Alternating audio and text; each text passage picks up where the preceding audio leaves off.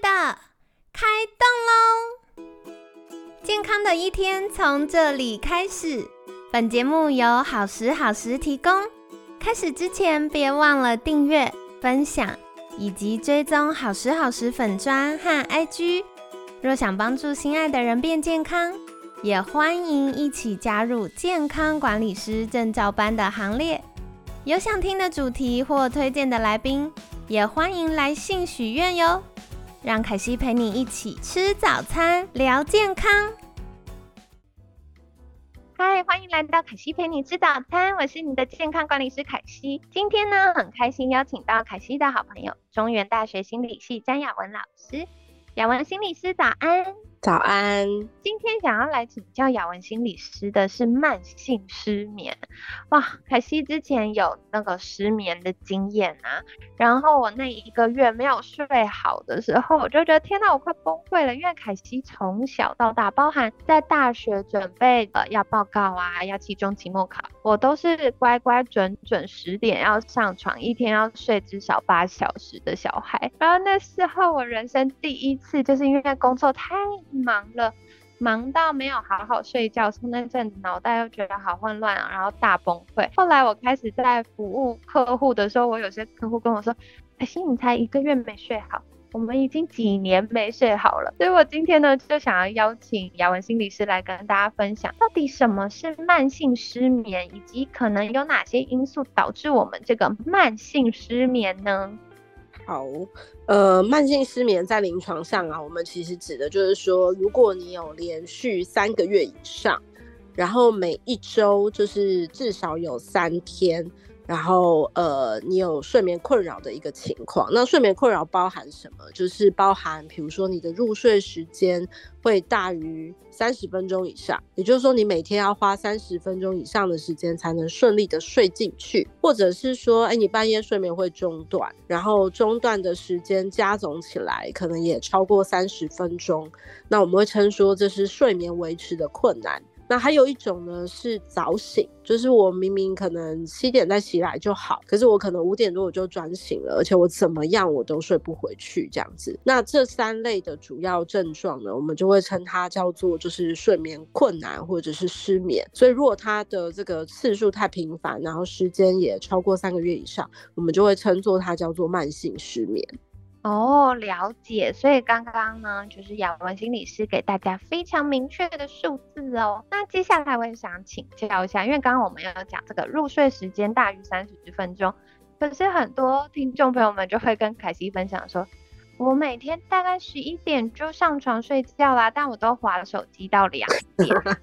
那这样他是不是有失眠呢？嗯，这真的是一个蛮普遍常见的，就是大家 现在都不想浪费任何的时间，所以就会习惯说，哎，我在睡觉之前好像就是，哎，呃，也也也有些人会说，特别是妈妈啦，就是说我花的是自由，好，这是一个给自己犒赏的时间这样子，好，那我们必须要说，就是说，呃，如果说在这样子的，因为。我们睡觉之前，其实使用这些三 C 的产品有几个部分会去影响啊我们的睡眠的部分。那一个是说手机有蓝光嘛，好，那这个蓝光它其实是抑制我们跟睡眠有关的一个很重要的激素，叫做褪黑激素，很重要的一个光线，就是它抑制效果特别好。所以如果在睡觉之前划手机的话，那本来它应该就要开始在睡觉之前两小时，它就要开始慢慢分泌了。结果你又在睡觉之前不想浪费时间开始划手机，那当然它的分泌就会更不顺畅，更不顺畅，你的睡意就会更慢来。哦，所以这就会无形中变成了睡眠拖延的问题，就是时间到了，结果因为你在划手机就不想睡觉，而压缩了睡觉的时间。那另外一个是说，就是手机真的是蛮吸引人的哈，我确实小时候也。发生过就是哎，为了要追剧这样子，我所以就是一直看，一直看，一直看，或者是为了要看哈利波特的小说，然后也许就舍不得把书放下来，所以这也会造成就是我会无形之中一直在推迟我的睡觉时间。嘿，然后其实你可能有想睡了，可是因为我在做这件事情的时候，它是让我觉得开心的、有吸引力的，那其实我就会抑制我想睡觉的感觉，而去做这样子的、从事这样子的活动，舍不得放。放弃这样子，所以我们会说，在床上划手机可能在呃对睡眠这件事情来讲，其实是一个蛮不好的习惯。那如果是这样子的状况底下，我们就不会不见得会称之为说，哎，他就是因为躺床时间太久没办法睡着，然后我们就称它叫做失眠。我们可能会比较建议的方式是在把这些东西放下，然后。呃，真的关灯，然后准备睡觉的状况里面来去做评估，会是一个比较恰当的做法。我不知道听众朋友们有没有跟凯西一样的经验哦。以前呢，就想到啊要睡觉，然后突然想到一个什么事情，就拿手机划一下。那通常我们划手机，除了做真正要做那件事之外，可能就会忍不住看一下 Line 啊，然后划一下 IGFB 啊，看一下 YouTube，然后越划越醒哎。所以刚刚老师就有跟我们分享到。除了这个光线影响到褪黑激素之外呢，也是因为我们就觉得啊，看到一半，那再把它看完好了，那再看一集好了，好，最后一集就好了，那再来一集，所以就会越来越晚，越来越晚。那呃，另外是我刚刚突然想到啊，因为凯西有一阵子就是嗯很喜欢。把电脑抱进卧室，然后我就会在卧室工作。可是后来我就发现哇，不太妙，因为在卧室工作的时候，我本来进到卧室应该很放松要睡觉，但长期这样子，慢慢我的大脑就会觉得进卧室是要工作的，所以反而我在沙发的时候就很放松。当我一觉得啊昏昏欲睡想睡觉了，然后我开始搬到卧室。准备要睡觉的时候，我就会有一种压力感，反而更醒。所以其实要睡觉的话，这个空间的区隔也是重要。嗯，蛮重要的。凯西让我想到我之前有一个个案，然后也是在疫情期间，有时候接受一些采访的时候，我会提醒，就是呃，民众的是说，因为疫情期间大家也都居家办公嘛，那我之前的那个个案的状况，那时候还没有。啊，疫情爆发哈，但是它是属于就是这种呃，可以居家上班的工作形态的的的的一个职业类别，那所以他很长的状况就是，呃，他把呃，他其实是有上，其实是还有上下层的，但他会把所有的工作跟睡觉空间都放在同一层楼，然后因为工作压力的关系，然后就开始出现一些呃失眠的问题，所以。这个工作压力，就像凯西刚刚提到的，就跟他的床跟他的卧室形成了一个连接，就是这其实也会导致像有一些个体，他可能家里面是有一些议题的，就是家里的气氛不是那么好，那他就会发现说，如果他去外面睡的时候都没有太大问题，可一回到家，他就整个人就会处在一个很紧绷的状态，那他的睡眠就会出现困扰，这样子。所以他就是一个情绪跟我的睡眠的环境形成了一个我们在心理学上面称的一个不当的连接或是制约的一个情况，这样子。哦，原来如此。好，所以大家尽可能把这个工作的空间或者是睡眠的空间。这些不同的生活情境可以分开，那这样比较不会把在不同生活情境的情绪带到我们睡觉的时候哦。那接下来我也想要再请教雅文心理师的，就是，哎，刚刚有讲到睡眠中断，那睡眠中断如果半夜起来尿尿，然后或者是有些人会做梦，然后梦到醒来，这样子算吗？呃，如果说我上完洗手间啊，或者是说因为梦境然后而醒过来，我马上又可以睡回去了。好，那其实就不算，因为其实我们呃每个人其实，在呃标准里面啦，我们本来半夜醒来一次都是很合理的。对，那如果说你醒来的次数偏多，而且你有入睡再睡回去困难的问题的话，我们才会称它做失眠这样子。哦，所以如果有睡回去还可以接受，但如果睡不回去的话，就要特别留意了。那接下来想。在请教的就是早醒。啊，我就是这种。凯西平常。因因为我已经讲课讲了快十年了嘛，可是我每次要到早上要讲课的日子，我那一天大概五六点我就会醒来。可是通常我们的课程可能都是九点左右，我就会五六点醒来，或者是呃，我可能那一整个礼拜我都会很早醒。那对于有一些听众，或者是像我的客户，我都会开玩笑说，遇到这种状况都不是闹钟叫我们起床，都是我们起床叫闹钟。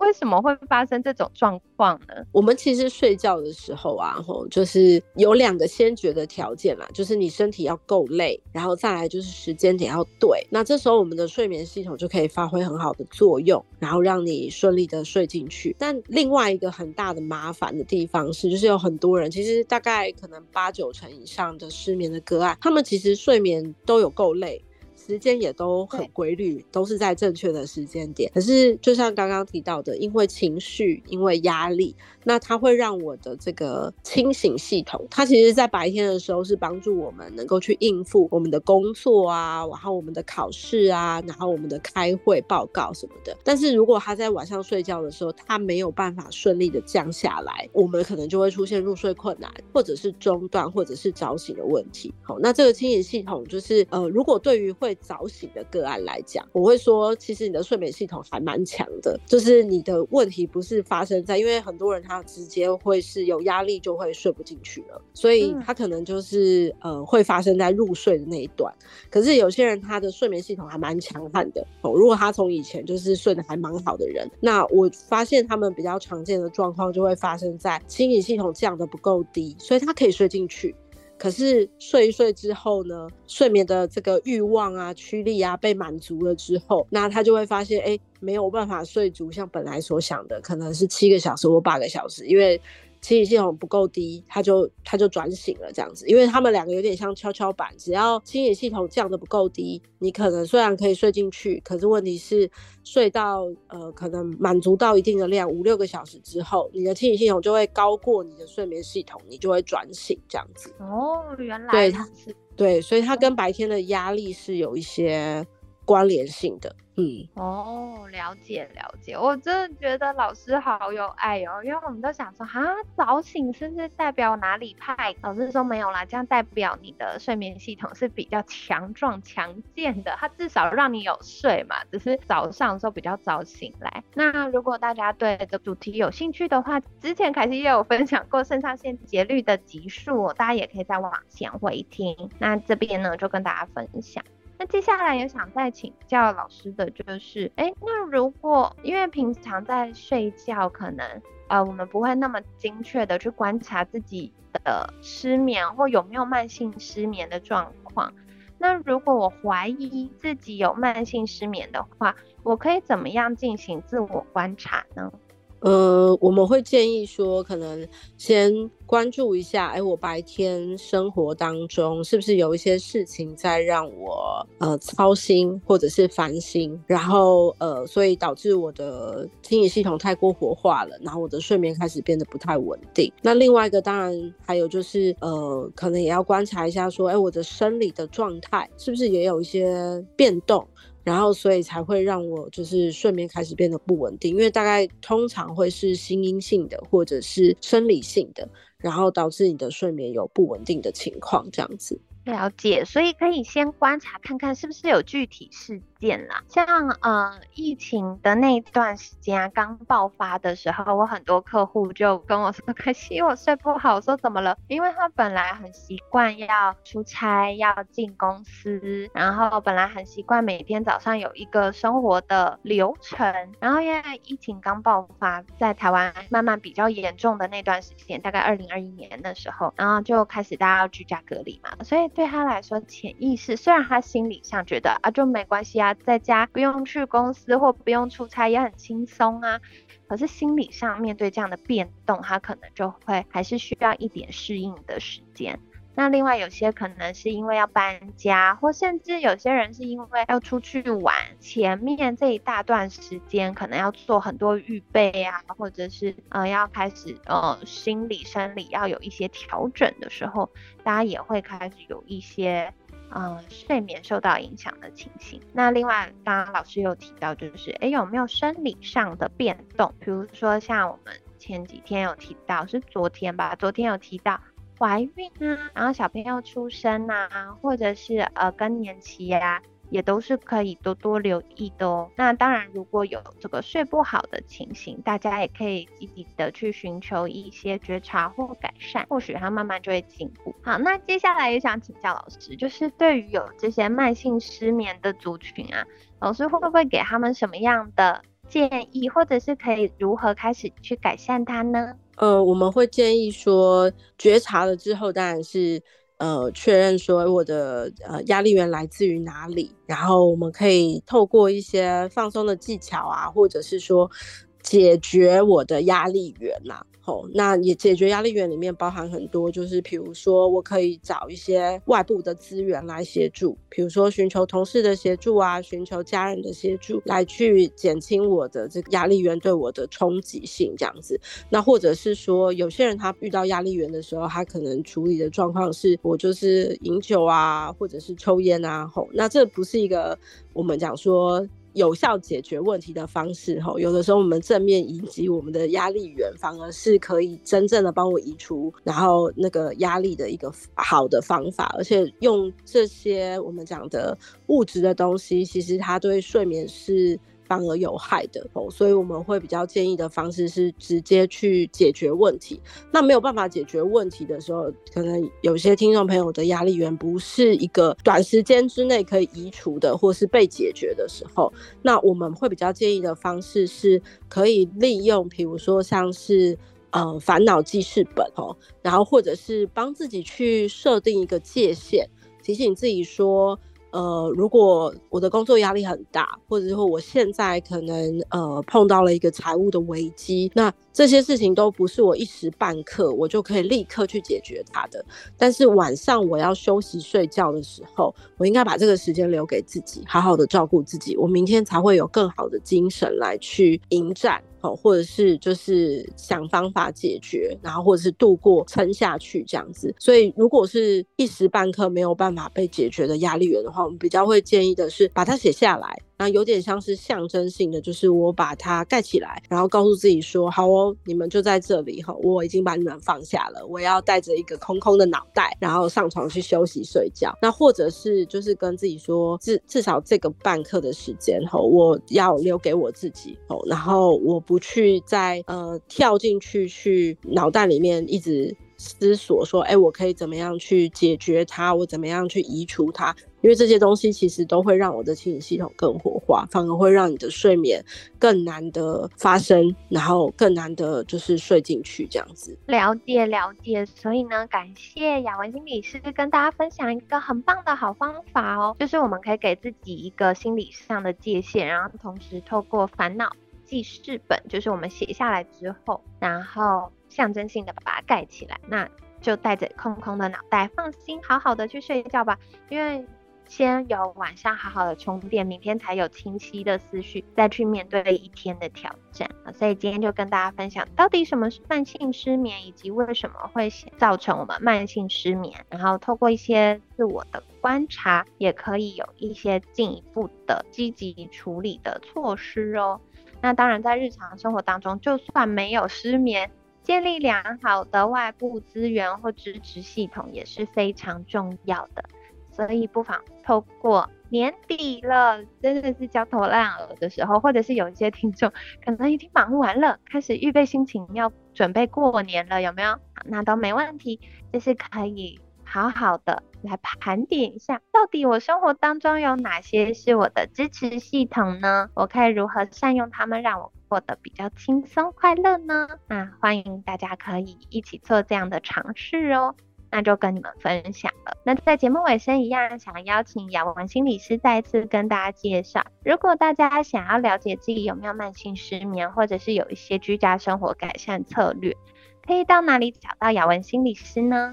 听众朋友们呢，可以上静好听的官网，或者是下载静好听的 App，收听我的好眠实验室线上课程，帮自己打造好眠的生活。好的，所以呢，大家也可以赶快手刀订阅哦。凯西呀，就觉得我很喜欢很喜欢课程里面的一些主题，所以在这边跟你分享。比如说，像老师的课程里面有聊到，就是补眠技巧。天呐！身为成年人的大家，现在真的太需要各式各样的补眠。那到底怎么样可以有效的补眠？还是你是属于那种越睡越累的族群呢？就可以透过课程来了解一下。那另外啊，老师也会在课程当中去分享，哎，睡不好就是失眠吗？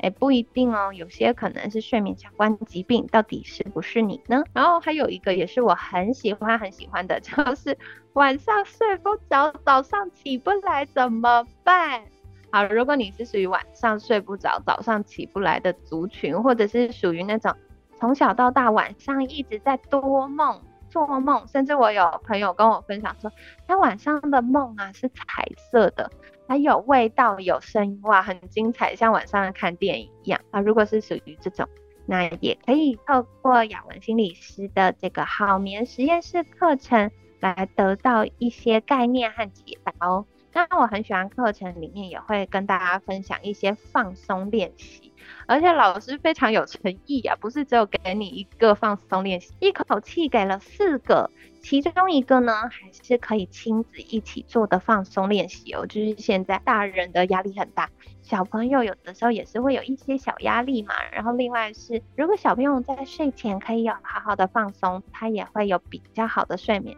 小朋友几米短几寸，所以晚上好好睡觉对他的健康啊、成长啊、学习啊。都是非常重要，可以跟大家分享喽。可以上静好听的官网，或者是使用他们的 App，那就可以找到詹雅文心理师的这个好眠实验室音频。那透过睡前的时候听一听，放松，那这样子呢，也可以让我们睡得比较好啦。那就跟你分享喽。今天非常感谢中原大学心理系詹雅文老师的分享。每天十分钟，健康好轻松。凯西陪你吃早餐，我们下次见，拜拜。